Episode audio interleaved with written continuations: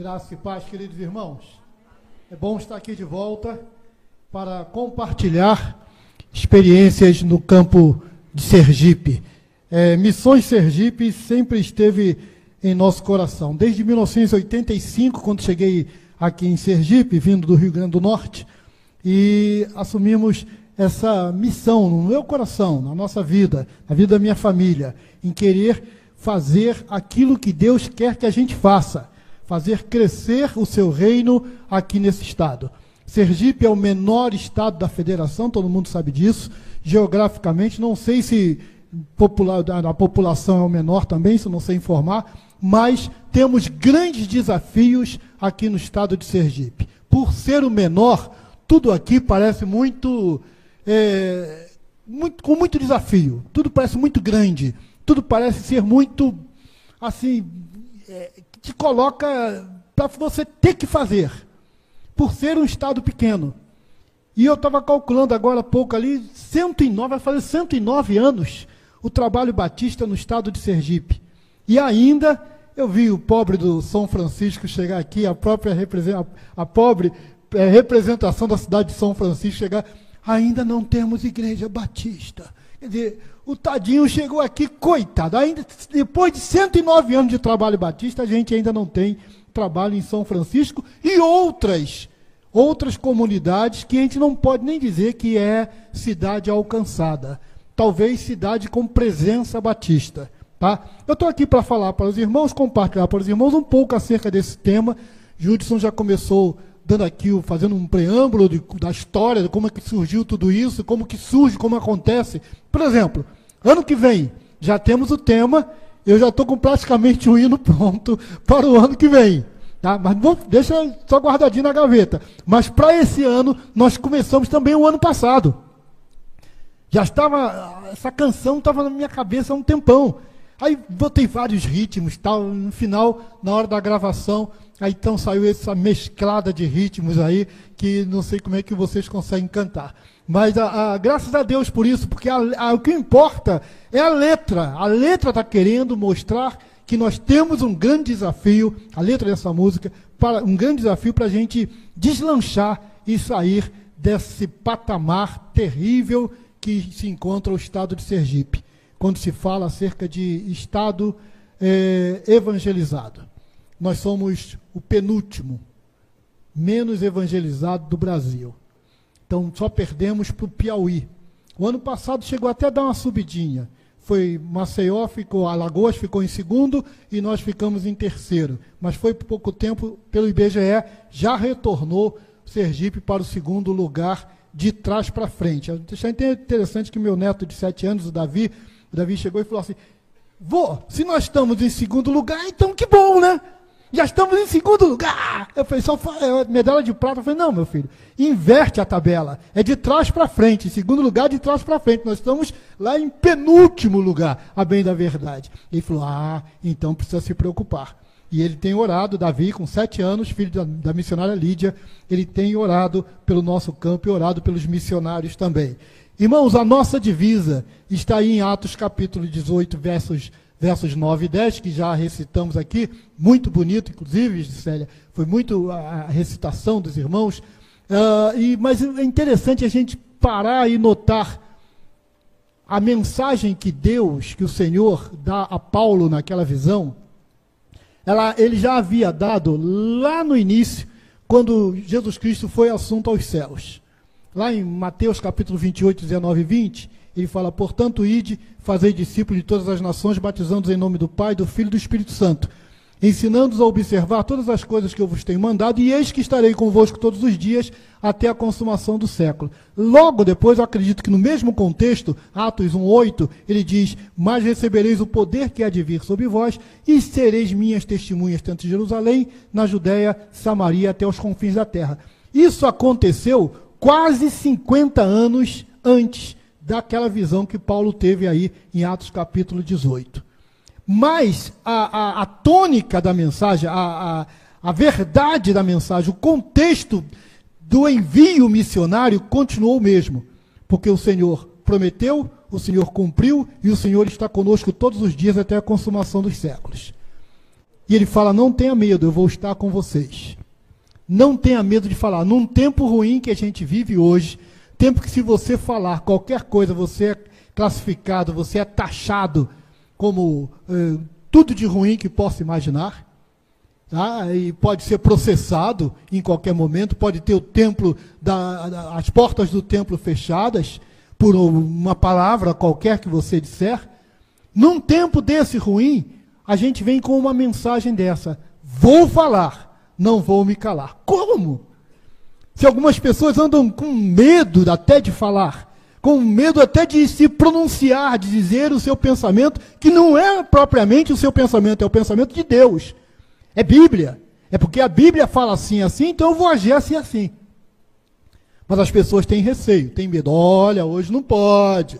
Hoje não pode, tem que parar com isso. E a gente fica imaginando, por que, que então que eu devo falar?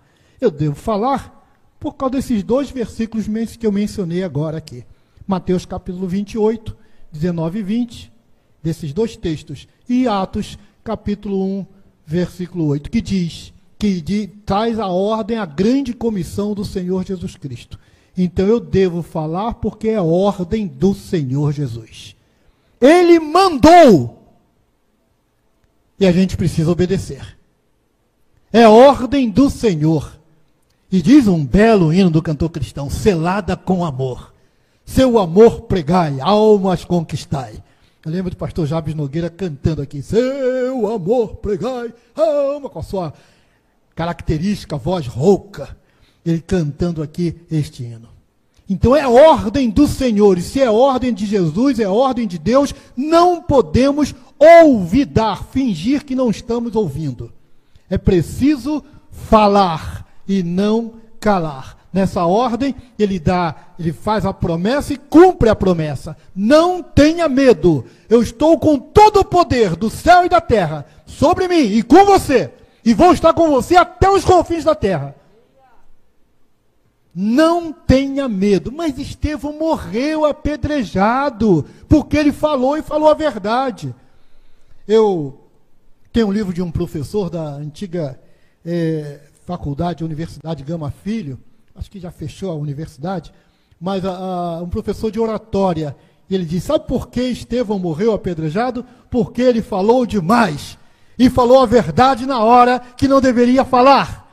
Ele não é cristão, esse professor, logicamente. Então ele dizia que Estevão morreu apedrejado, ele foi condenado à morte porque falou a verdade numa hora que não deveria falar. Verdade é para ser dita. E ele falou e viu as portas dos céus se abrirem para ele. Glória a Deus por isso. O Senhor não abandonou. Deus esteve com ele em todo momento até o fim da sua vida ou quando estava começando a sua vida eterna. Literalmente. Ele falou, nós precisamos falar, não há nada que nos faça calar. Por que, que eu devo falar? Porque tem muito povo nessa cidade, ao finalzinho do versículo lá, pois tenho muito povo nesta cidade. E nós temos muita gente nesse estado, gente. Muita gente, apesar de ser um estado pequeno, com quase 2 milhões e 300 mil habitantes, Sergipe ainda está longe de ser um estado alcançado pelo Evangelho.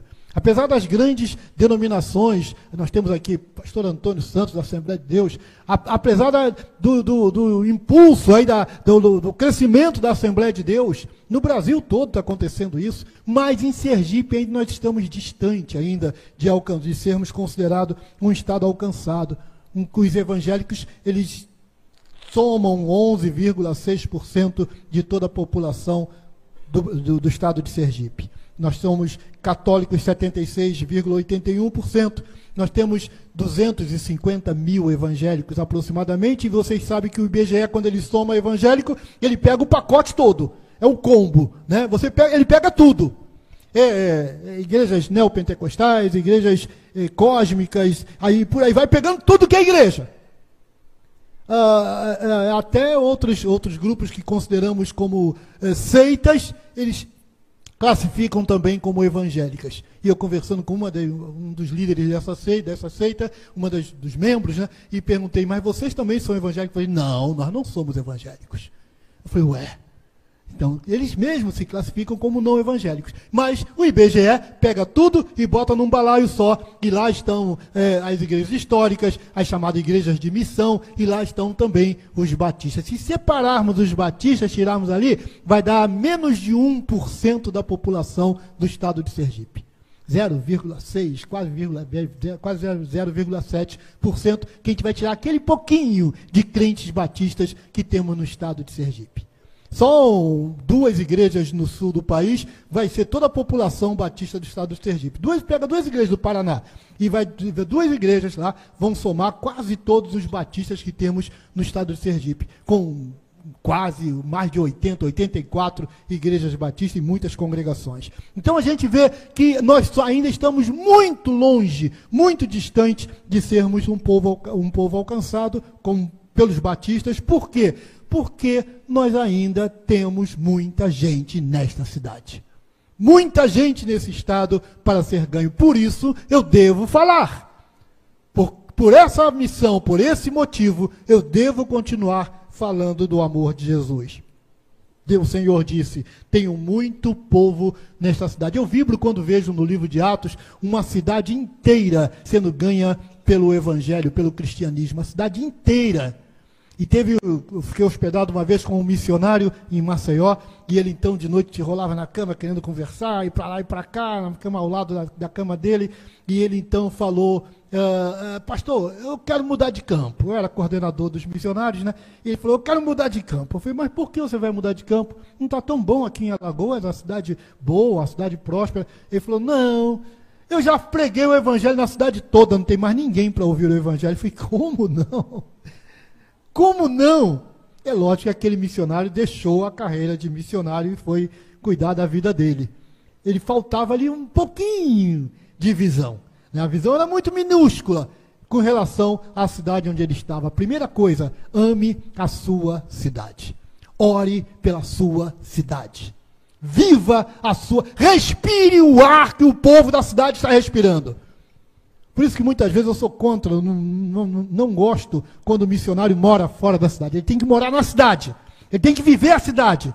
Ele tem que sentir a cidade.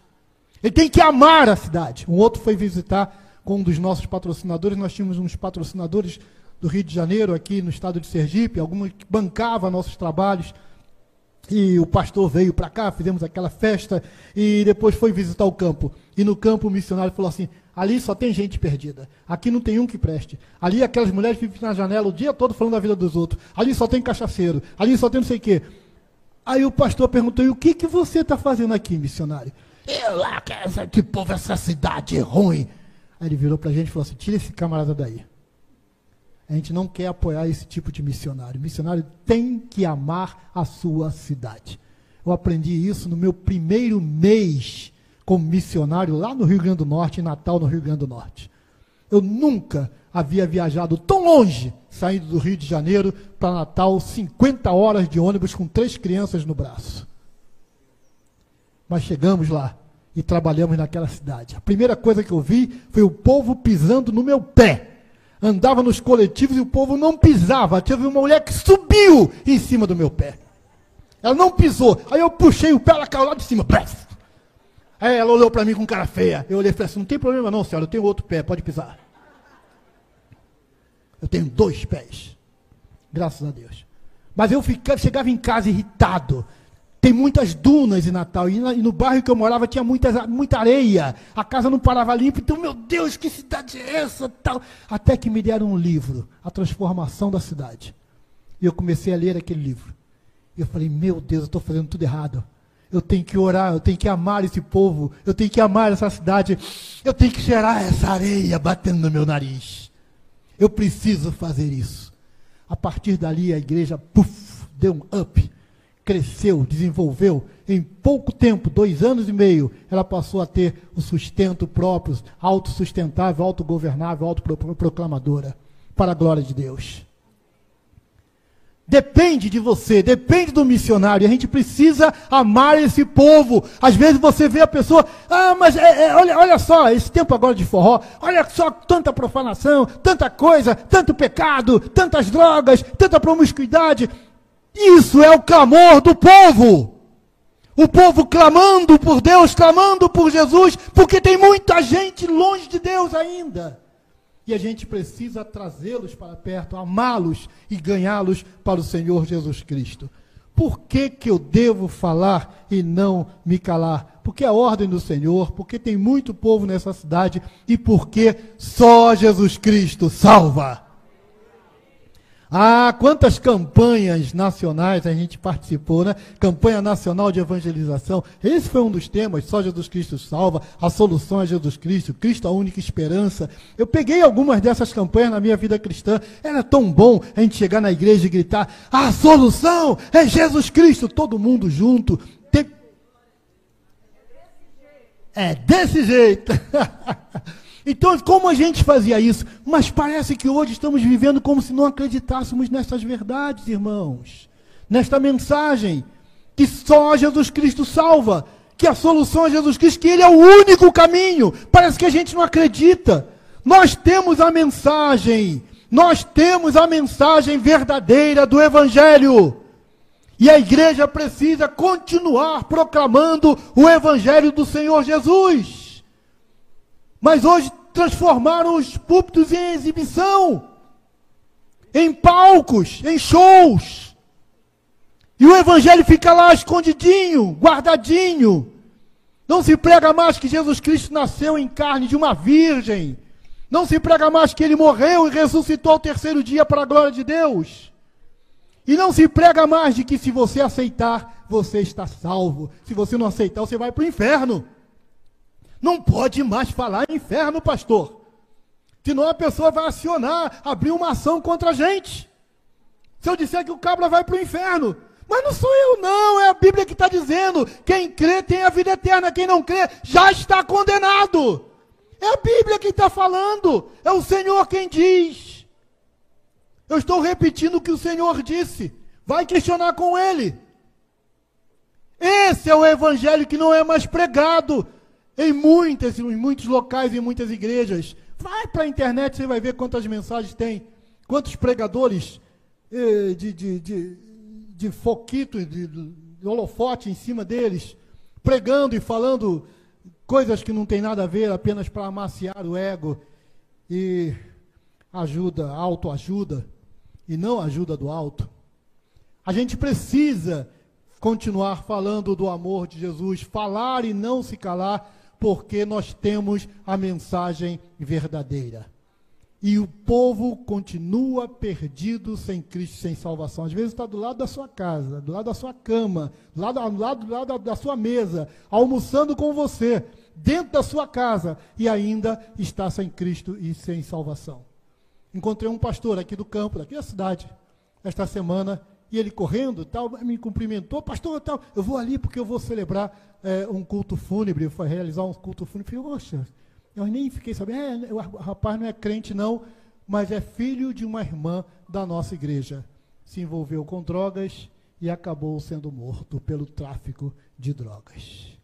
Filho de uma senhora, membro de uma das nossas igrejas batistas aqui no estado de Sergipe, na capital. E a gente fica olhando, meu Deus, a mãe crente e o filho envolvido nas drogas. Eu sei o que é isso. Eu passei um momento por isso. Mas oramos, dobramos nossos joelhos, tinha um exército de irmãos intercedendo por nós, por mim, pela minha família, e hoje, graças a Deus, toda a minha família, eu e minha família servimos ao Senhor. O cântico original dessa música, aquela moça cantando, é a minha filha é Raquel.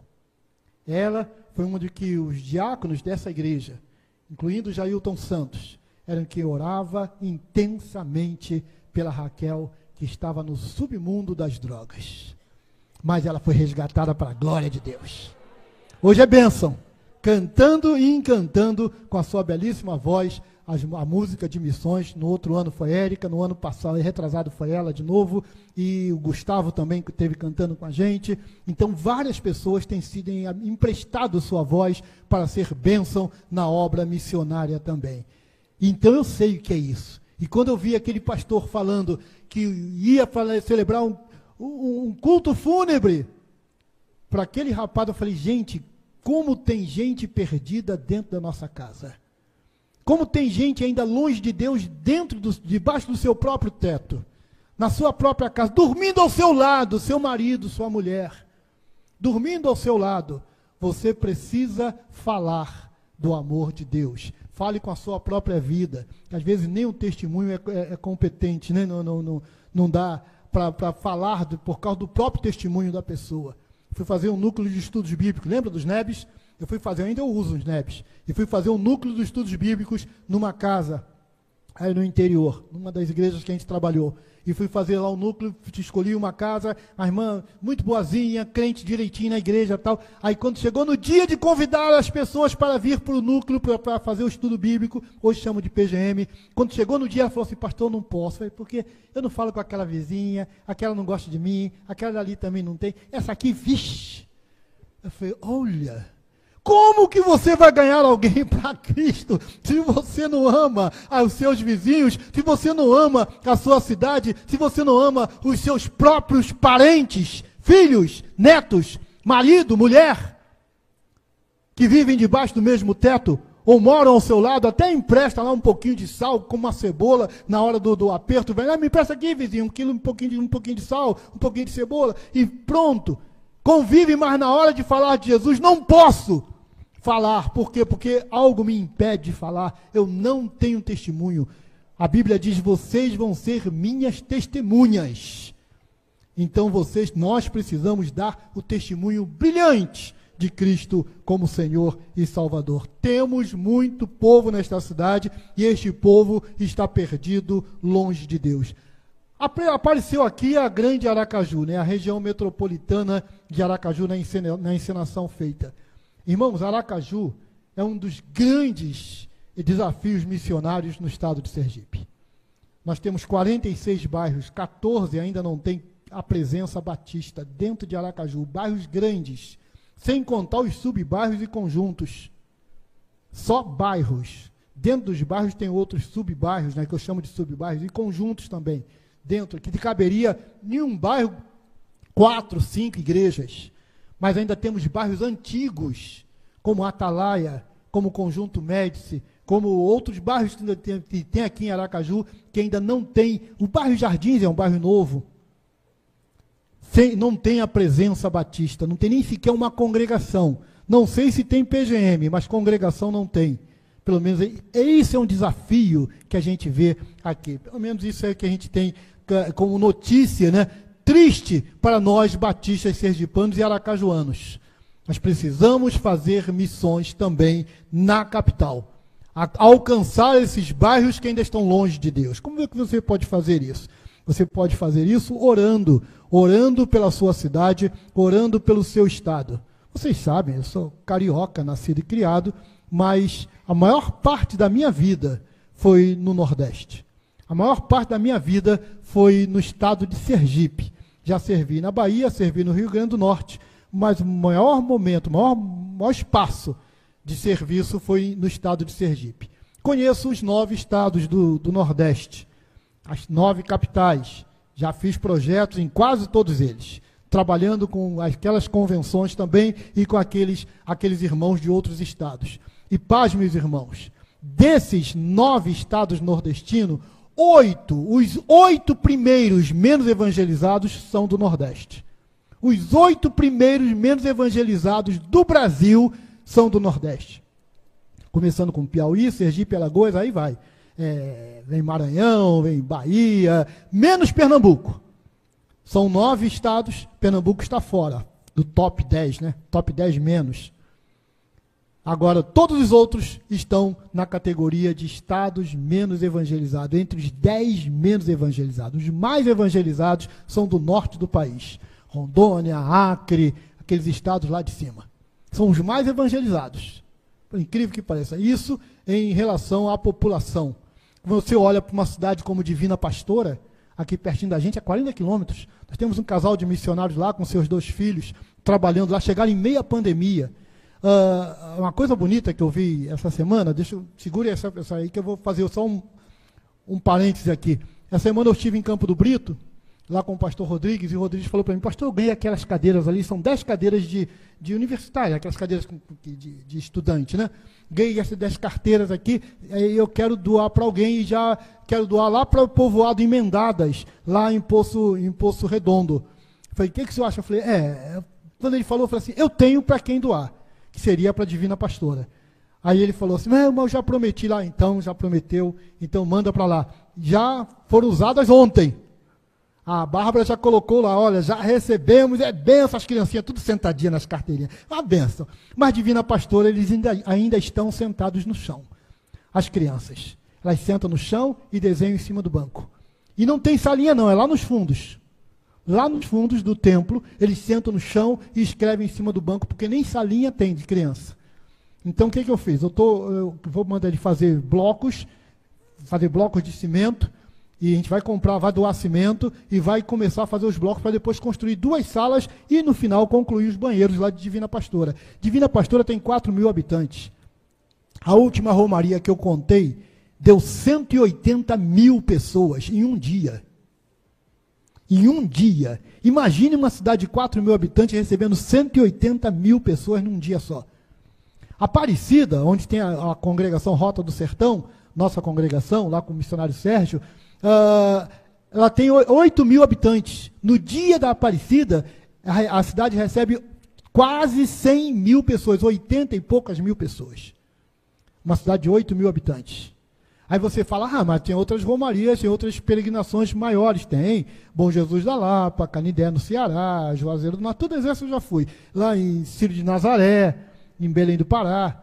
Sim, mas quando você olha a proporção em, a, a, em relação, a comparação em relação à população, essas duas são as maiores do Brasil. As maiores do Brasil. Divina Pastora se torna a maior peregrinação do Brasil. E nossos missionários estão lá, trabalhando no meio daquele povo, amado pelo povo, todo mundo recebe eles em sua casa. Eles estão muito amigos também lá do sacerdote católico daquela cidade, com, tomam um café juntos Estão lá fazendo o trabalho do Senhor. Mas naquela situação bem precáriazinha, só tem o templo.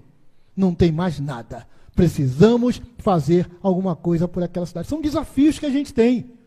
Precisamos construir lá pelo menos uma sala. Eu quero duas, mas pelo menos uma. Se fizer uma, eu já fico feliz. Uma salinha para botar as crianças sentadinhas ali. A missionária sai com um fantoche pelo meio da rua, chamando criança. Ajunta menino assim, que só mas não tem onde colocar. Aí ficam dentro do templo, não pode ter culto porque tem as crianças, então faz lá de fora ou vai para a rua, para a praça para fazer. Não tem a salinha das crianças e não tem as carteirinhas das crianças. E Campo do Brito, que é uma frente missionária nossa, fez uma ação lindíssima, levando, doando aquelas carteiras para outra missão nossa que está lá em emendadas lá em Poço Redondo. Graças a Deus por isso. Aí quando você vai aumentando, expandindo o trabalho, você vai chegar até a Ilha das Flores. Ilha das Flores está o Saulo, que foi é conhecido, acredito que ainda seja membro dessa igreja aqui. O Saulo está lá, o Saulo Justino, trabalhando com a... Sabe como é que foi a ida do Saulo para lá, irmãos? O Saulo entrou no meu gabinete lá e falou assim, pastor, eu quero ir para a Ilha das Flores. Eu falei assim, irmão, eu não tenho dinheiro para mandar ninguém para a Ilha das Flores. Nós estamos sem, sem caixa. Eu não tenho como enviar você e depois como é que eu vou te sustentar? Não, pastor, eu vou com o meu é, seguro-desemprego. Eu já pedi demissão da empresa e eu vou com o seguro-desemprego. Rapaz, não faço isso não. Porque não tem nada garantido ainda. Eu vou a si mesmo. Eu falei, não posso te enviar. Ele abaixou a cabeça e começou a chorar. Aí quando ele chorou, eu, chorão dois, né? Três ali. Então aí pronto, aí choramos juntos. E eu falei, vamos orar, vamos orar. E colocamos diante de Deus, eu falei, vai, Vai. Arrumei dinheiro, uma sobrinha minha, arrumei, liguei para minha família, para no grupo da família, preciso de 400 reais para pagar o frete. A família no instante me mobilizou. Toma, está na sua conta, tio.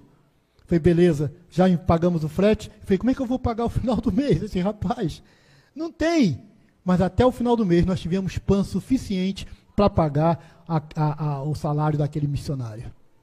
E ele está lá até hoje. Irmãos, a igreja já mudou a fachada do templo, está com várias crianças trabalhando com o projeto Aprisco, que é trabalho de evangelização através do ensino, das, da, do ensino secular para aquelas crianças. É a escola, uma das melhores escolas da cidade, que o pessoal fica olhando. Olha a escolinha fardinha, bonitinha, tem presente, tem dia das mães, tem um montão de coisa. E as crianças estão lá, felizes da vida os ciganos estão frequentando Ilha das Flores. Já tem uma comunidade cigana próxima ali que a gente vai procurar alcançar também a comunidade cigana através desse trampolim que é a igreja de Ilha das Flores. Mas aí, o missionário Saulo ainda não tem uma igreja patrocinadora, uma igreja para ajudá-lo, uma igreja para estar ao lado dele. O, o Coral Retrô esteve lá. Eu estive lá com o Coral Retrô. Eu estive lá com a igreja do Augusto Franco. Foi bênção. Ganhamos até surdos para Cristo. Foi bênção. Estamos trabalhando lá em Divina Pastora. Você vai para Brejo Grande, pertinho ali, já na Foz, e em Brejo Grande, você vê o missionário Alfredo, é de missões nacionais, mas tem apoio nosso. Nós pagamos o aluguel da casa, damos apoio espiritual, apoio, acompanhamos o missionário é, é Alfredo e a Regiane. E quando a gente chega lá, você vê eles fazendo é, é pequenininha a congregação, irmãos. É pequeno, o templo é pequenininho. Tá? Você vê aquele aspecto de humilde mesmo. Tá? Mas, no entanto, acho que duas vezes por mês eles fazem sopão para quem quiser. Caldeirões de sopa são distribuídos, fica aquela fila enorme na rua e o povo recebendo sopa. Eles praticamente precisam de cesta básica, mas eles fazem alimento para os outros. São os nossos missionários trabalhando. Mostramos aqui algumas cidades aqui na encenação, mas somos muitas outras cidades, muitos outros missionários que nós poderíamos falar, esses estão fazendo a obra do Senhor. É nesses campos que estamos aplicando a oferta que a igreja levanta, o plano cooperativo que a igreja envia para a gente. É, nessa, é nesses campos que estamos ali enviando e colocando a, a palavra de Deus através dos nossos missionários, comissionando os nossos missionários. Vamos um pouquinho mais para o sertão, a gente chegar até Curituba. Estão há mais de um ano tentando fazer o templo chegar a ponto de telhado para colocar o telhado no seu templo e ainda pagando aluguel. Curituba é alto sertão, irmãos, já saindo para aquelas bandas lá de Paulo Afonso. É o último dos moicanos, é a última cidade, vamos dizer assim, último povoado do estado de Sergipe, na, na região do extremo norte lá do estado. E lá está o missionário Heron com a sua família, trabalhando, fazendo nos povoados, é, do, no, nos povoados do povoado. Tem lá as agrovilas, a, a, a, os assentamentos. Já temos terrenos. Eu, Júdice falou de um terreno, nós, uma vez que eu fui lá, eles doaram dois terrenos para construir capela. Mas nem na sede do município, na sede do, do, do povoado, a gente ainda tem uma capela. A gente não tem o templo ainda. Lá em Curituba, precisamos apoiar o trabalho no sertão. Você sabia que menos de 2% da população sertaneja ainda não é alcançada pelo, por, pelo Evangelho? Menos de 2%. Em qualquer agência missionária, isso é classificado como povo não alcançado. Então nós estamos ainda longe de alcançar o nosso sertão. O sertão ainda não é alcançado. E não é o sertão sergipano, não. É o sertão nordestino o sertão nordestino. E outros grupos estão avançando e alcançando o nosso povo sertanejo. Precisamos ir da cidade até o sertão, com nossas orações, com nossa contribuição, com a mobilização na igreja. Gisele está no caminho certo, fazendo mobiliza, mobilizando, botando todo mundo fardado e todo mundo aí presente na obra de missões. A juventude com Tijuca está muito bom, Júnior Tijuca aí. Vamos lá para Poço, Poço Redondo ou Verde? Redondo, né? Vamos para Poço Redondo. Tem dois poços, eu tenho, às vezes eu confundo os dois. Vamos lá para Poço Redondo. E a juventude vai para lá. Para fazer o quê? Para passear, turismo? Não! Ainda vão pagar para ir, né? Ainda pagam para ir. Vão pagar para fazer a obra missionária lá em Poço Redondo, ajudar nossos missionários, Bárbara e Ezequiel. Para a glória de Deus. É isso. É a igreja se envolvendo não é somente é, é, orando é o principal, mas não é somente contribuindo e mobilizando, mas também indo, fazendo a obra do Senhor. É nisso que precisamos investir. E é para isso que estamos aqui. Eu quero incentivar os irmãos, me colocar à disposição para que a gente possa fazer uma excelente campanha de missões, levantando uma generosa oferta nesta campanha, para a honra e para a glória do Senhor. Você pode fazer isso. Essa semana eu tive uma, uma grata satisfação de conversar com um promotor de missões, e o promotor de missões falou: Pastor, depois dessa campanha eu quero ir para o campo. Eu quero participar. Olha, não precisa se preocupar com sustento, não. Eu vou voluntariamente. Arrume um campo para mim. Estou orando por isso. falei, vai orar. Vai orar primeiro. Tem gente que não gosta que a gente pede para orar, né? Eu já estou orando. Ore mais. Orou de verdade? Então ore direito. Ajoelhou. é só que a oração de joelho presta, não, viu, gente? Qualquer oração. A oração serve. Então vai orar. Falei para ele. Ele falou, tá bom, pastor. Eu também estou orando por ele, para que a gente possa colocá-lo num campo onde ele possa ser útil e ganhar almas para o Senhor Jesus. Como é bom a gente levantar pessoas que queiram fazer a obra do Senhor.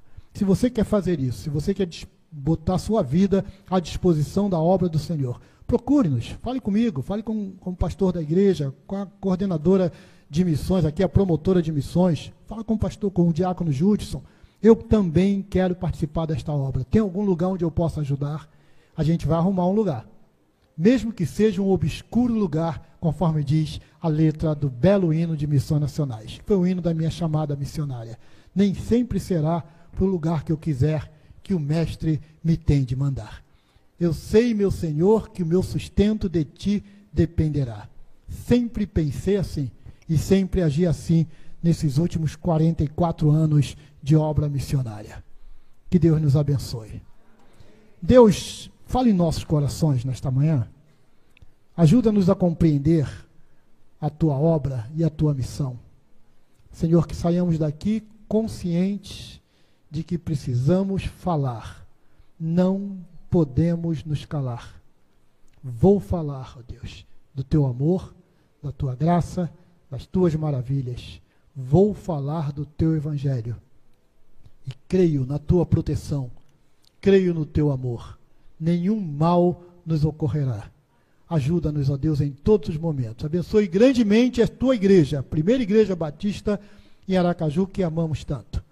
Ó Senhor, que a tua mão poderosa seja com cada irmão, inclusive esses novos que estão entrando agora, que possam já entrar com essa conscientização de que preciso falar do amor de Deus através da obra de Missões Sergipe. Toma-nos em tuas mãos e abençoa-nos. Aceita o nosso louvor, a nossa gratidão, pois nós oramos em nome de Jesus. Amém.